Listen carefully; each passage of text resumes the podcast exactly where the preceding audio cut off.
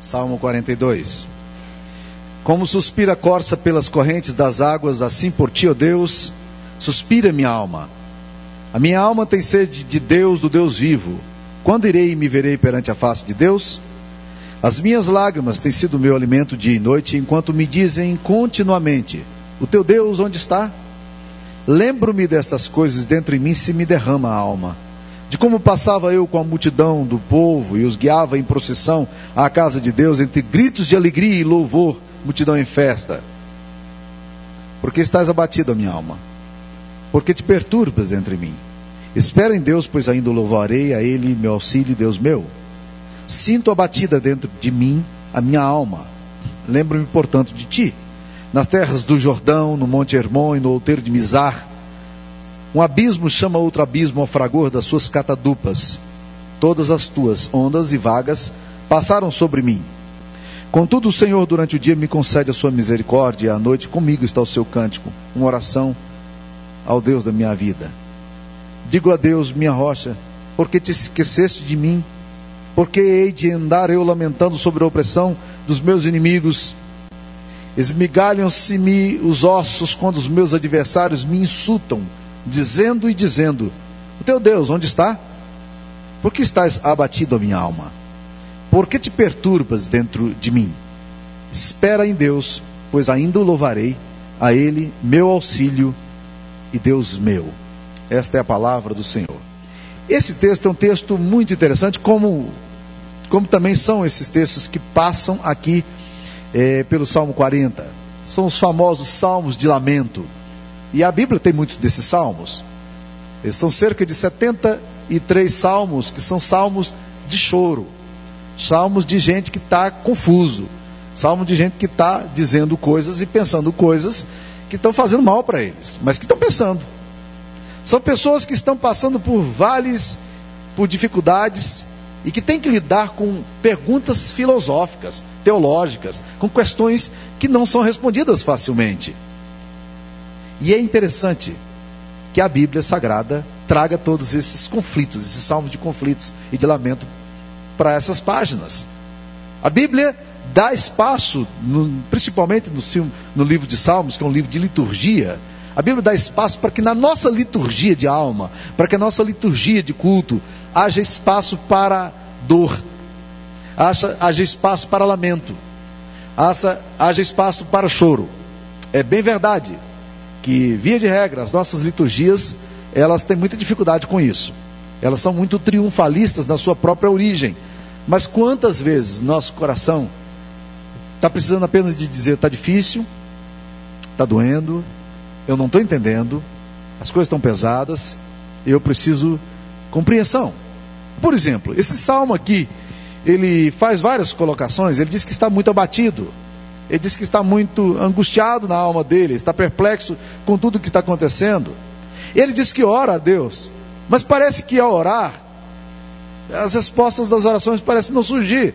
Porque ele diz no versículo primeiro, primeiro dizendo: Como suspira a corça, como suspira o animal que anda nas pradarias, nas savanas, no deserto, no mato, suspira por águas.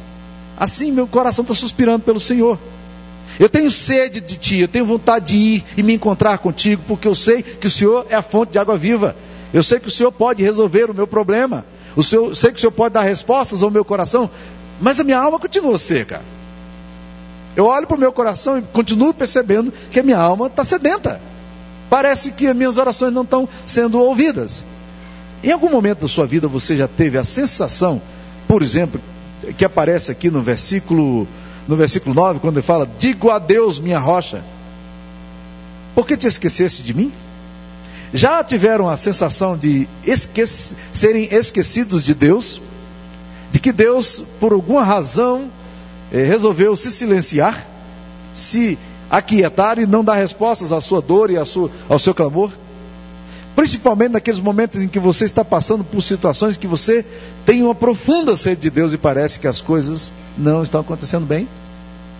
A Bíblia diz que o coração alegre aformoseia o rosto. Mas a Bíblia diz que também para o angustiado, todos os dias são maus. Eu já vi muita, muito crente, já vi muita gente que ama Deus, que parece ter perdido muitas vezes o eixo da história. Sua confusão interior o deixa moral, moralmente desencontrado, é, desequilibrado espiritualmente. E é isso que o salmista parece estar refletindo na sua dor aqui. Onde é que eu posso encontrar a Deus? Ele tem sede, mas a sede dele não é uma sede de coisas. A sede dele é absolutamente legítima, porque a sede dele é de Deus. Ele tem sede de Deus. Ele quer a Deus, mas as suas orações parecem não fazer sentido. Olha no versículo 2 como é que fala: Quando irei e me verei perante a face de Deus? Os dias dele vão se passando, a dor parece não resolver, e ele fala no versículo 3: As minhas lágrimas têm sido meu alimento. Eu estou me alimentando de lágrimas. Alguns fatores aqui parecem tornar a dor desse homem mais aflitiva. Vamos considerá-las aqui. A primeira delas aparece aqui quando, no versículo 10, ele diz aqui: Esmigalham-se meus ossos quando os meus adversários me insultam, dizendo e dizendo: O teu Deus, onde está? Ora, o que, que ele está dizendo aqui com essa afirmação? Que dói na alma dele, no interior dele, quando ele passando por essa situação, Pessoas que sabem que ele serve a um Deus vivo e poderoso, a um Deus que pode resolver o problema dele, mas que as pessoas olham para ele e dizem: Você não é crente? Você não ama Deus? Você não serve a Deus? E por que, que Deus deixa você passar por essa situação? Onde é que está o seu Deus? Seu Deus é real? Ele pode resolver o seu dilema mesmo? Não foi isso que você a vida inteira falou para mim? Onde é que está o seu Deus? Estou vendo você chorando, chorando, chorando, as coisas não resolvem. Onde é que está o Deus da sua vida? Há uma cena impressionante no filme Paixão de Cristo, do Mel Gibson, em que o diabo está ao lado de Jesus que está sendo colocado na cruz. E ele está ninando uma criatura, um ser extremamente deformado e estranho.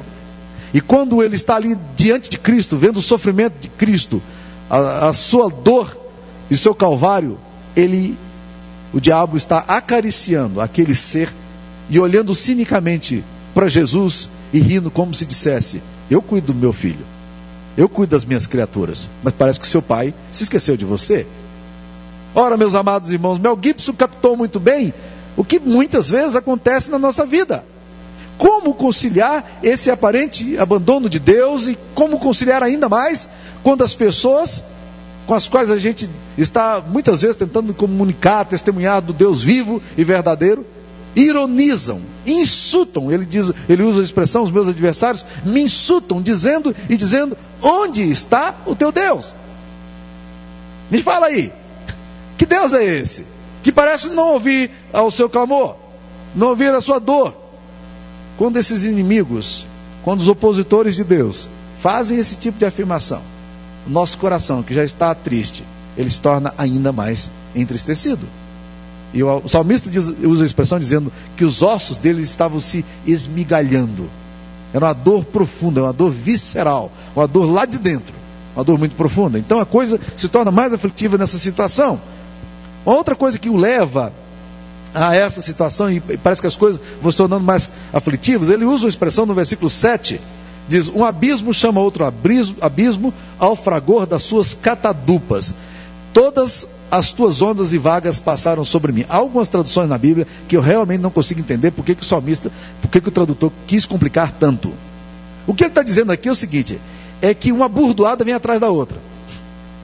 O que ele está querendo dizer é o seguinte: é que quando ele, ele cai numa cachoeira, aí ele pensa, agora sim passou o perigo, pelo menos não morri nessa. Aí ele olha e está ouvindo barulho da outra cachoeira um abismo chamando outro abismo ao fragor das suas catadupas, exatamente nada mais do que isso que eu estou explicando para vocês aqui.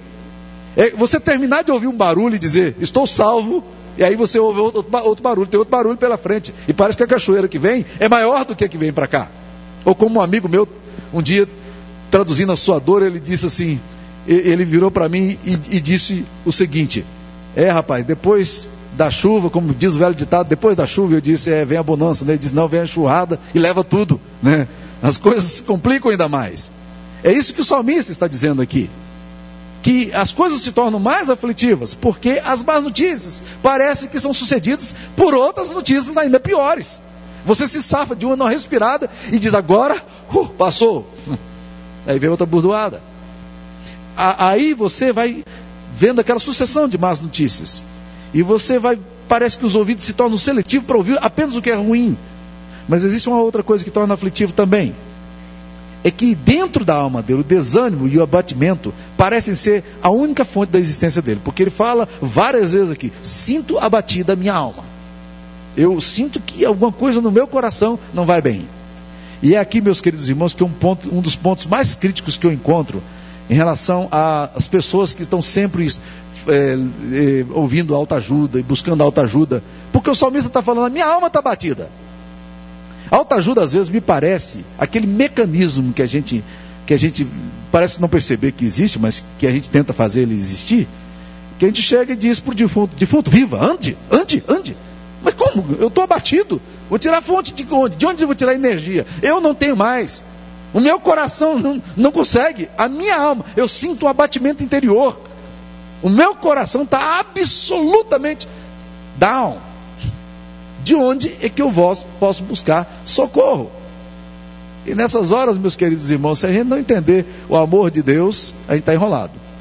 Eu pastoreei uma igreja em Salt River, no, nos Estados Unidos. E depois que eu saí de lá, um outro rapaz se converteu nessa igreja e ele se empolgou demais com o evangelho, com as coisas do evangelho. Ele estava muito encorajado com tudo que, que ele estava vendo Deus fazendo no coração dele. E falando para o pastor, pastor, eu queria visitar com o senhor. Quando o senhor for visitar alguém, me chama, estou disponível, pode contar com o meu tempo. E o pastor então começou a chamá-lo um dia. Eles foram na casa de uma pessoa que estava muito prostrada, muito abatida, muito desencontrada. E aquele pastor então, aconselhando aquele irmão, tentando ajudar aquela pessoa. E lá pelas tantas ele diz: Bem, então nós vamos orar, vamos pedir a graça de Deus para a vida de vocês. E eu vou pedir ao meu irmão aqui, recém-convertido, para fazer uma oração. Ele nunca tinha orado em público. E aí ele se percebeu muito desencontrado para orar em público, mas ele sabia que orar era falar com Deus. Ele disse: Eu vou falar com Deus. E ele então começou dizendo: Deus, muito obrigado porque o Senhor está aqui nesse lugar. Muito obrigado pela sua presença aqui nessa casa. Ó oh, Deus, tem misericórdia desse, desse brother aqui que está down, né? É a única coisa que veio na cabeça dele. Tenha misericórdia desse brother que está down, né? Esse irmão que está caído às vezes é exatamente isso que a gente percebe. A gente fala, não, irmão, levanta, vamos lá. Como? Eu sinto um abatimento interior. Não é uma questão de opção, não estou optando por essa vida, por esse estilo de viver, não. Eu simplesmente não estou conseguindo encontrar força em nada. E a alta ajuda agora não vai ajudar nada, porque você não tem nem, nem alto, quanto mais ajuda. Né? Então a coisa fica muito complicada. Agora, esse texto aqui é interessante porque ele vai nos falar de algumas alternativas que o salmista vai buscar na presença de Deus para encontrar a resposta para a alma dele. Vamos tentar ver algumas coisas que para mim são extremamente importantes aqui nesse texto. No versículo 6 ele fala: Sinto abatida dentro de mim a minha alma, lembro-me, portanto, de ti. Meus queridos irmãos, a primeira coisa que ele faz para resolver essa situação de abatimento e a sensação de abandono de Deus, é usar o maravilhoso recurso da memória da memória de fé. Aliás, alguém disse que gratidão é o amor contemplando o passado. Uma das melhores definições de gratidão que eu já vi. Gratidão é o amor contemplando o passado. Pois é exatamente aqui na memória que ele vai buscar o recurso para ele resolver a dor que ele está enfrentando. Ele fala: Senhor, eu sinto abatido a minha alma e, portanto, eu lembro de Ti. Por estar nesse abatimento, eu quero me lembrar do Senhor. Eu quero usar a minha memória para lembrar aquilo que o Senhor já fez para comigo. Aí ele fala, ele fala nas terras do Jordão, no Monte Hermon, no outeiro de Mizar, eu me lembro de ti, Senhor. Ora, todos esses lugares aqui, Jordão, Hermon, Mizar, são lugares em que, dá, que o salmista experimentou grandes livramentos ou que ou, houveram grandes livramentos de Deus na história do povo de Israel. O que, que ele está querendo dizer? É o seguinte: já houve situações anteriores, complexas, dificílimas, em que a gente olhava para a situação e a gente não via saída. Mas nestes lugares absolutamente desolados e sem perspectiva, ali o Senhor manifestou a tua bondade. Portanto, eu quero lembrar do que o Senhor fez por nós nesses lugares. É o bom uso da memória. O problema da igreja é que a igreja é desmemoriada. Já se acusou o Brasil de ser desmemoriado também. E em parte eu concordo. Mas acho a igreja muito desmemoriada. Acho que nós somos muito desmemoriados.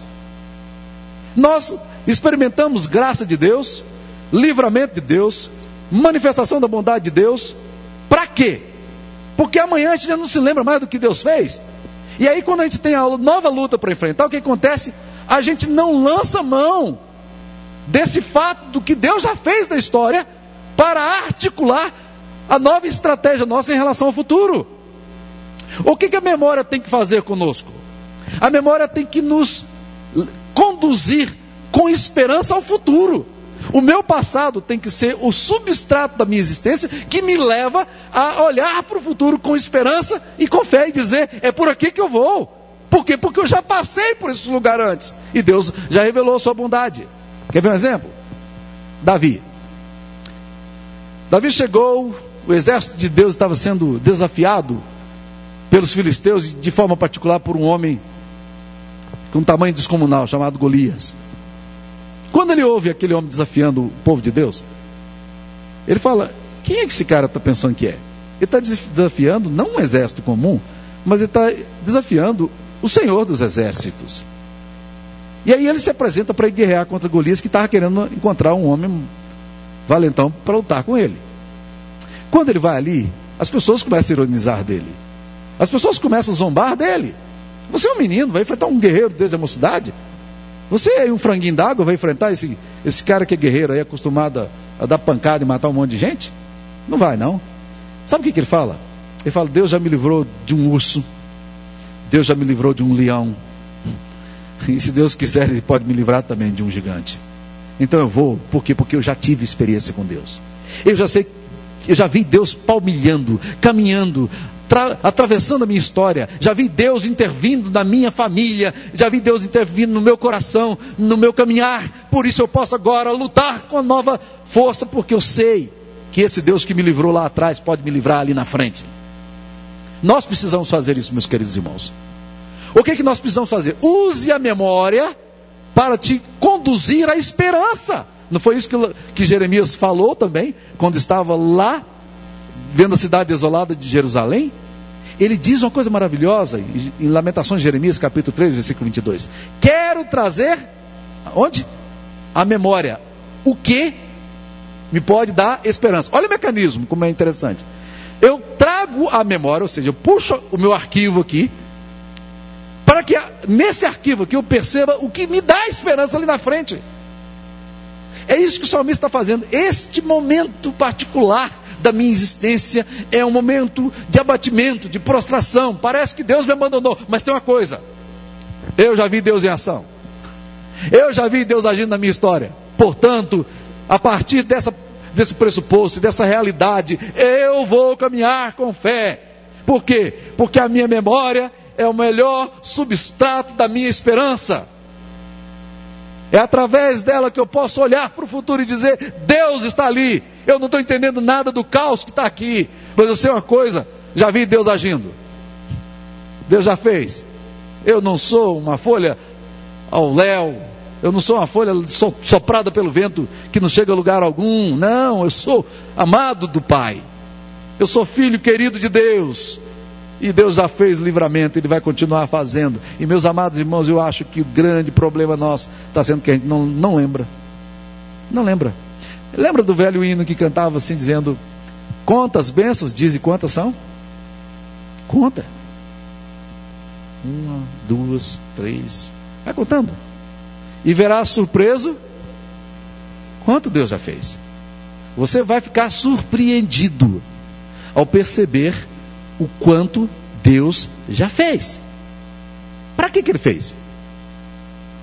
Para se perder no arquivo da sua memória? Para ficar lá atrás do seu passado? Para vo você viver só des dessas lembranças? Não! Memória é para te jogar para frente, meu querido.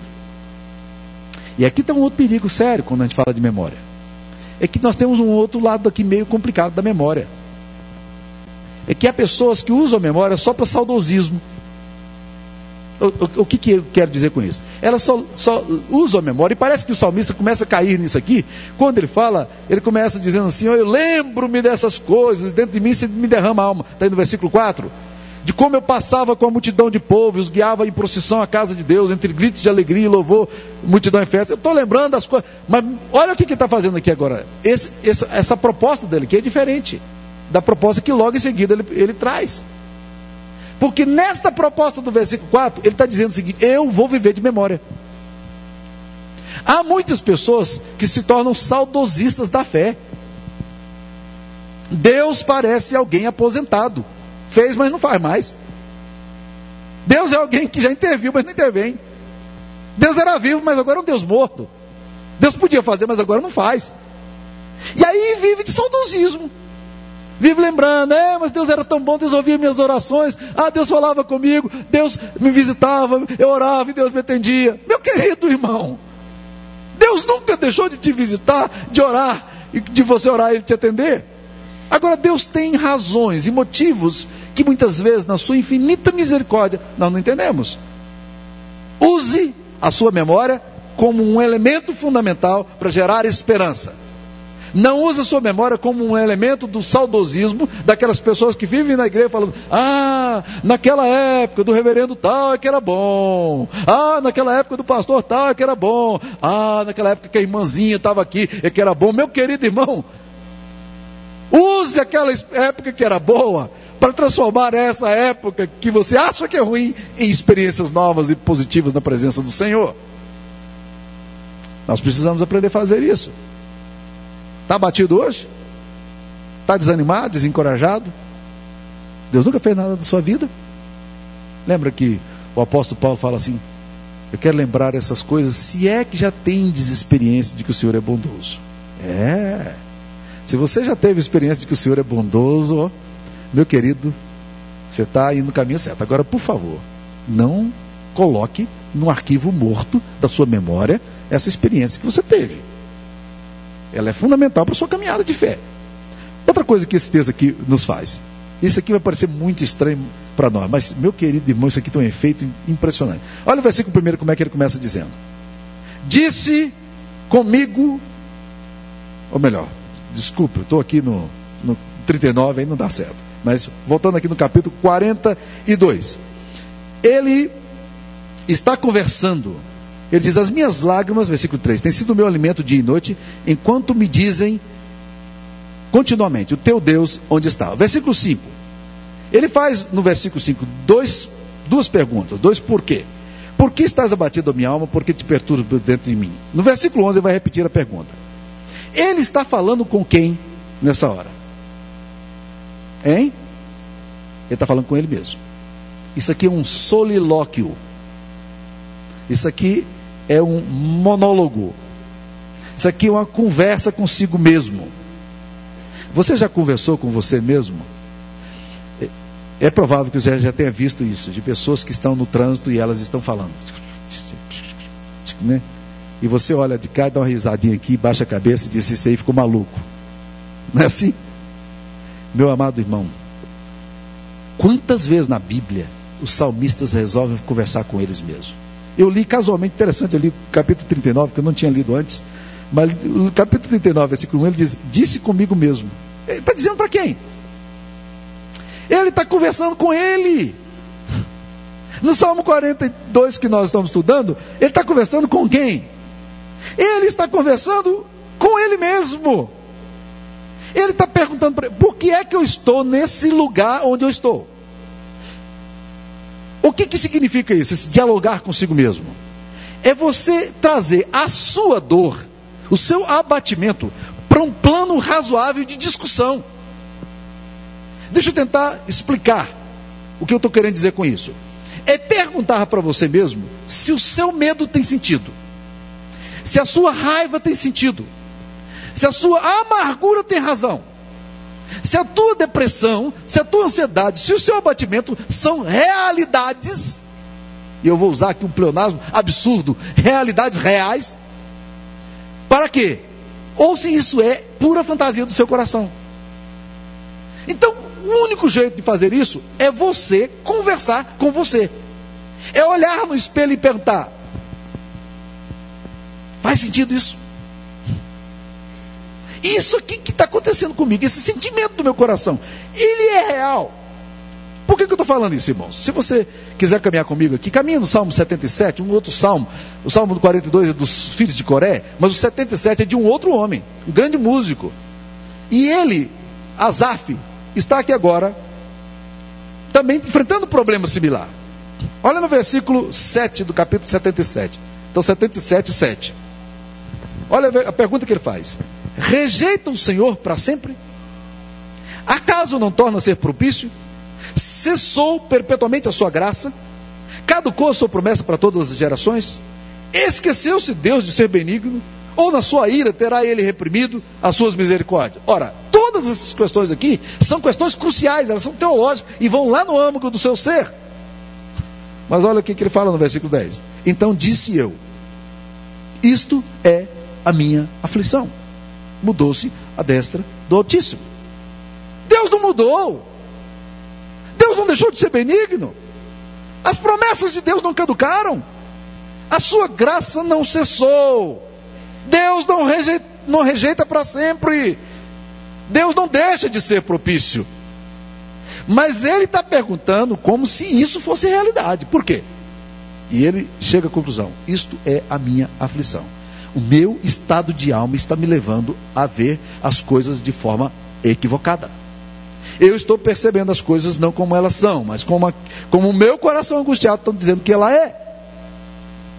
Uma das coisas que pode ajudar você é sempre, diante do medo que você enfrenta, é sempre perguntar sobre a questão da probabilidade ou da possibilidade.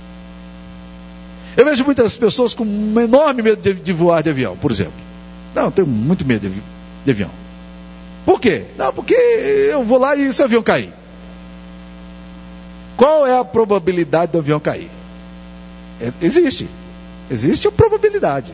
Ela é pequena, é considerado o meio de transporte mais seguro do mundo, apesar de ter caído vários aviões aí ultimamente.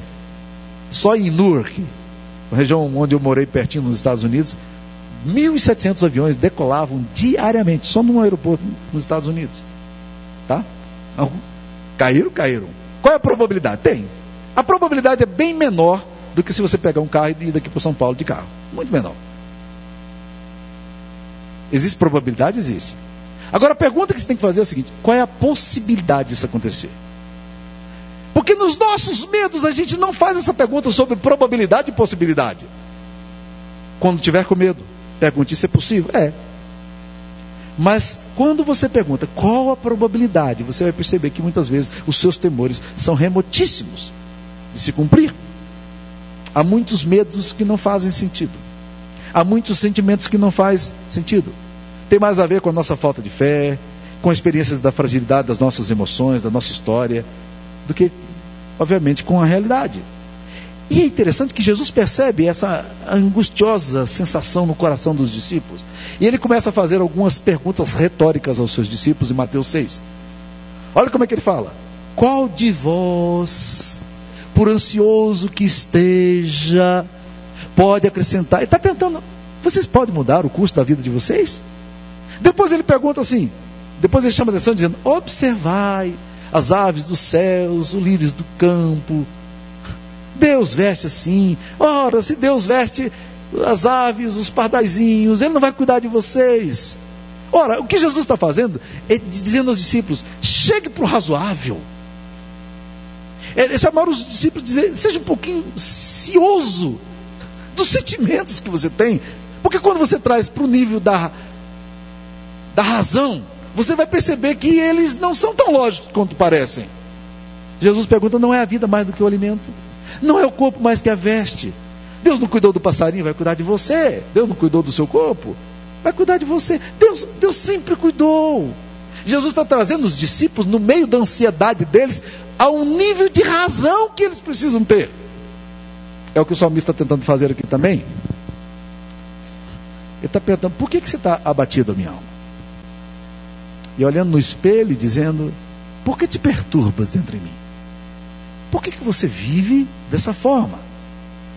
Por que, que você está perdendo a razão da sua vida e a alegria de viver? Mas há uma terceira coisa que me parece fantástico aqui no Salmo 42, eu queria convidar você a voltar ao Salmo 42 comigo. e para mim é a coisa mais essencial de tudo isso aqui que nós estamos falando. Ele mesmo chega a essa conclusão no versículo 5 e no versículo 11, quando ele completa dizendo: Espera em Deus, pois ainda o louvarei. A ele meu auxílio e Deus meu. Ele diz isso no versículo 5 e ele diz isso também no versículo 11. Espera em quem? Espera em Deus. O que, que significa isso? Coloque o seu foco no lugar certo. Mesmo que no presente você não tenha dados concretos, nem terreno muito sólido para pisar, mas espera em Deus. E aqui mais uma vez a crise da alta ajuda. A alta ajuda diz: espere você. Mas eu estou abatido. Não espere em você. Ande defunto. Mas eu estou morto. Ande, rapaz. O texto aqui está dizendo: não, não, não, não. Tire os olhos de você. E coloque os olhos em Deus. Em outras palavras, está dizendo: você não precisa de um dado histórico, real, no momento, para ter aquilo que você precisa ter, que é uma convicção teológica no Deus que você crê. Em quem que você pode confiar? O salmista diz no versículo 5: Ele é meu auxílio, Ele é Deus meu. Espera em Deus, pois ainda o louvarei. A sua esperança não está nas bases históricas que ele vê no presente, mas a sua esperança não está, sua esperança também não está nos dados objetivos que ele tem para agora sossegar, mas a esperança dele está no Deus que pode fazer o que ele não pode fazer. É assim que nós aprendemos com Abraão. Preste atenção na vida de Abraão. Há uma frase sobre Abraão que me impressiona. Romanos capítulo 4, versículo 18 diz que Abraão, esperando contra a esperança. Olha, ele estava esperando não a favor da esperança. Esperar a favor da esperança já é um pouco complicado. Agora, contra a esperança. Abraão esperou contra a esperança. Por quê? Porque o foco dele não estava no dados históricos que ele tinha, mas estava nas promessas do Deus em quem ele cria. Outra coisa que a Bíblia nos diz sobre Abraão é que Abraão partiu sem saber aonde ia. Às vezes a gente sabendo para onde a gente vai, a gente já parte com medo, imagina partir para onde não sabe onde, onde vai. Por que, que Abraão foi capaz de fazer isso? Hebreus capítulo 11, versículo 19 diz: Porque considerou que Deus era poderoso. A questão para Abraão não era se as situações eram favoráveis ou não. No caso de Abraão, definitivamente não era mas seus olhos estavam colocados na pessoa certa, no Deus dos impossíveis. A Bíblia diz: uns confiam em carros, outros em cavaleiros. Nós confiaremos no Senhor dos exércitos. Alguns confiam em ações, alguns confiam na poupança que tem, alguns confiam nos investimentos que fazem, nas aplicações financeiras, no trabalho, mas o povo de Deus é convidado a confiar no Senhor dos exércitos. Quando o salmista entende isso, depois de conversar com ele mesmo, ele fala: espera em Deus, pois ainda o louvarei. A Ele, meu auxílio, Deus meu. O homem de Deus pode caminhar no presente momento no caos, mas ele não caminha para o caos. O caos está aqui agora. O caos pode estar rondando, mas os seus olhos estão fitos não no caos, estão fitos no Deus que corrige o caos, no Deus que pode intervir. Nós não estamos olhando a intensidade da tempestade, mas estamos olhando na incrível capacidade de Deus de dizer à tempestade: acalma-te, sossega-te. E o mar se faz bonança. É nisso que nós somos convidados a ver nas Escrituras Sagradas. A Bíblia nos, nos, convida a não ficarmos circunscritos à nossa história, mas ao Deus que está além da história, que faz a história e que é Senhor da história. É uma questão de foco. E isso faz toda a diferença. E aqui é que está exatamente a essência da fé, da fé cristã. Nós somos convidados a olhar para além da confusão para um Deus que nunca se surpreende, porque os céus nunca são pegos de surpresa. E é exatamente, meus queridos irmãos, que nós precisamos entender. Agora, meus irmãos, eu queria concluir pensando um pouquinho, não no que esse texto está falando, mas pegando, pensando no tema que eu propus aqui, se Deus nos abandonou. Deus abandona a humanidade? O salmista no Salmo 77 fez várias perguntas relacionadas a isso que nós lemos aqui. As perguntas eram todas retóricas. Mas a Bíblia nos diz que há um momento na história em que Deus abandonou, não a humanidade, mas abandonou seu filho. É o único momento na história do abandono de Deus. Sabe por que, que Deus não nos abandona, meus irmãos? Porque o inferno é a completa ausência de Deus. Isso aqui é algo complicado, porque completa não é ausência, mas é só para tentar entender o que eu estou querendo dizer. Se é completo, não é ausência. São termos antagônicos. O inferno é caracterizado pela ausência de Deus. Nós falamos, ah, quando chegar no céu, vou fazer uma série de perguntas a Deus. Meu querido irmão, você não vai precisar. Porque o céu é caracterizado pela presença magnificente de Deus, que enche todas as coisas em tudo. Deus nunca abandonou a humanidade. A Bíblia diz que o nosso Deus não cochila nem dorme. Ele é o guarda de Israel e ele vai nos proteger. Mas lá na cruz Deus, Deus desprotejou alguém. Lá na cruz, Deus colocou o seu filho e aquele filho dele esteve ali absolutamente desprotegido. Lá naquela cruz, o filho de Deus entende todo o abandono e clama num grito de suplício de dor: Deus meu, Deus meu, por que me desamparaste? Eli, Eli, lama sabactani. E é interessante que ele não grita, não faz esse brado na língua dos gregos, nem grita na, na linguagem hebraica, ele grita na linguagem do berço dele. É a linguagem de quem quer ir lá nas vísceras e arrancar uma questão que não quer calar. Ali Deus abandona o próprio Deus. Pai abandona o seu filho. Ali nós vemos o abandono de Deus, sim. Ali todo o abandono de Deus histórico se resume na pessoa de um homem que é levado para a cruz em nosso lugar. A Bíblia diz que Deus o desprezou. A Bíblia diz que Deus o colocou ali naquela cruz e o castigo que nos traz a paz estava sobre ele pelas pisaduras dele nós somos sarados. A palavra de Deus nos afirma que Jesus, que era bênção de Deus, foi feito maldição em nosso lugar, para que nós que éramos malditos pudéssemos ser feito, sermos feitos justiças de Deus. Ali sim há abandono, e só ali. Porque Jesus, de uma vez por todas, ele se entregou por mim e por você para te dizer de uma vez por todas: eu já experimentei todo o abandono do teu pecado. Eu já experimentei todo o abandono da tua culpa. Eu já experimentei todo o abandono do teu ser. A minha esposa, quando perdeu agora o, o pai dela nesses dias, alguém da família ligou para ela. E alguém que passou por momentos muito críticos na alma, muita culpa, muito tomou decisões muito equivocadas, feriu a família inteira, ligou para Sara e disse: Seu pai, Sara, era um homem sem, sem mancha. Seu pai não tinha culpa nenhuma. E esse homem é um homem crente. E quando a Sara me falou isso, eu disse: Eu quero encontrar com essa pessoa para dizer uma coisa para ela. Eu quero abrir meu coração e dizer para ela o seguinte: Você sabia também que você é sem culpa, que você é sem mancha? Porque a vergonha sua, a culpa sua, a humilhação que você causou a toda a sua família, ela já foi perdoada. Porque Jesus assumiu o abandono todo seu e a culpa toda sua naquela cruz. Ali houve abandono. Ali houve abandono. Quando o Pai deixou seu filho, pagando o preço do nosso pecado, da nossa culpa e da nossa vergonha. Nosso Deus é um Deus presente. Nosso Deus é um Deus que não caduca suas promessas é um Deus que não rejeita a sua graça para sempre. Nosso Deus é um Deus que tem os seus olhos atentos para socorrer ao contrito e abatido de espírito e para atingir o nosso coração e para fazer a obra dele acontecer em nós.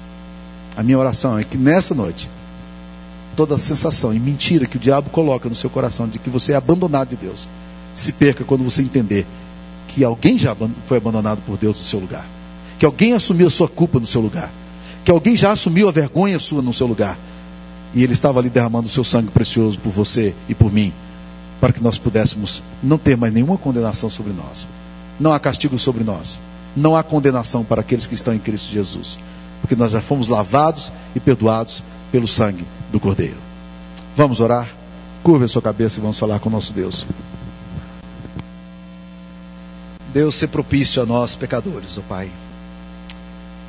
Deus, muitas vezes nós nos contentamos com a vida de autocondenação, de abatimento, circunscritos, ó Deus querido, à nossa própria dor, às experiências do momento, nos esquecemos de tudo que o Senhor já fez por nós, deixamos de contemplar a cruz, deixamos de entender tudo que o Senhor quer fazer em nós e andamos cabisbaixos, amedrontados, ansiosos, abatidos.